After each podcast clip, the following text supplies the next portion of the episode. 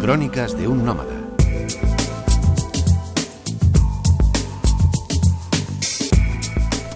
Hola amigos, bienvenidos a este espacio que hoy nos llevará a Bujará, en Uzbekistán.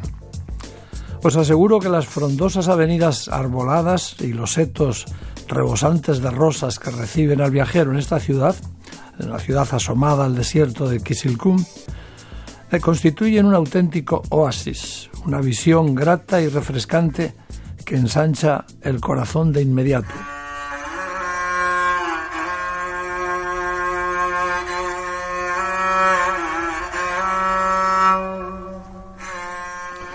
La primera visita de quienes llegan allí suele ser para Lavi House, una umbrosa plaza bajo moreras centenarias que extienden sus membrudas ramas sobre una sucia alberca. Alrededor se ven algunas persianas, personas, perdón, sentadas en las típicas plataformas de madera charlando animadamente. En otro tiempo debió de ser uno de los lugares más concurridos de la ciudad.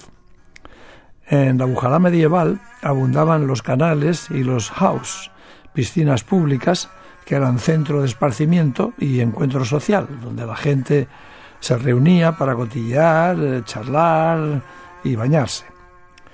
En el siglo XIX se contaban, según me dijeron, más de 200 house de piedra en unas condiciones higiénicas deplorables que causaron numerosas plagas.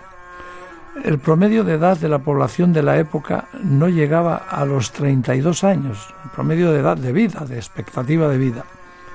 Los bolcheviques, cuando pasó a dominio ruso, las drenaron y con ello acabaron también con las numerosas cigüeñas que anidaban en los alrededores. De hecho, aún pueden verse muchos nidos vacíos en la copa de los árboles más altos.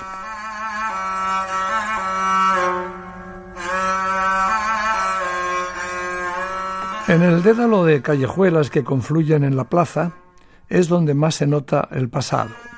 Aún huele a fritanga, a retrete y a rosas. El alcantarillado, ancho y abierto, no es más que un arroyo canalizado que arrastra las inmundicias sin ningún pudor. Con ayuda de un intérprete me las arreglé como pude para trasladar el equipaje por un callejón serpenteante que bien, que bien pudiera pertenecer al barrio de Santa Cruz de Sevilla, hasta el hotel eh, que me habían reservado, un antiguo caserón cuya entrada revelaba de inmediato la influencia árabe. En el patio interior se alzaba un altísimo porche de dos plantas, sostenido por esbeltas columnas de madera de una pieza. Las paredes eh, estaban llenas de hornacinas y tenían filigranas pintadas en tonos pastel y le daban al conjunto un elegante y agradable aire renacentista.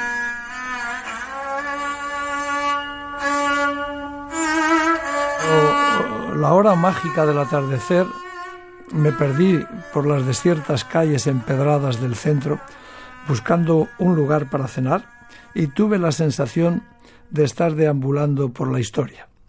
Los bazares y mercados ya habían cerrado sus puertas y la ciudad aparecía vacía, como si a nadie le importara el esplendoroso espectáculo de la luz encendiendo de oro los minaretes, haciendo refulgir como esmeraldas las cúpulas de las mezquitas y alumbrando sin rubor los más recónditos rincones que de otra forma nunca escaparían a las tinieblas perennes de la sombra.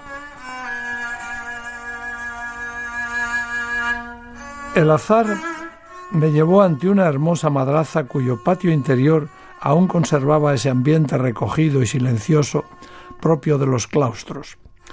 Igual que en los seminarios católicos de Occidente, la crisis de vocaciones religiosas era ya muy aguda entonces, en Uzbekistán, y la mayoría de las madrazas se habían reconvertido en hoteles, restaurantes, tiendas o incluso escenarios de festivales folclóricos para turistas.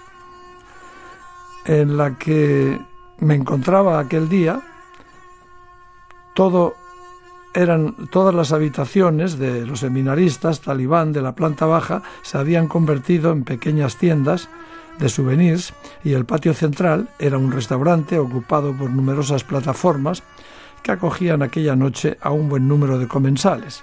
Naturalmente, estas plataformas son las mesas y la gente se sienta en el suelo. He de aclarar también, antes de terminar, que talib quiere decir seminarista islámico. Talibán es el plural. Y nada más por hoy, amigos. Volveré muy pronto a contaros lo que fue aquella cena.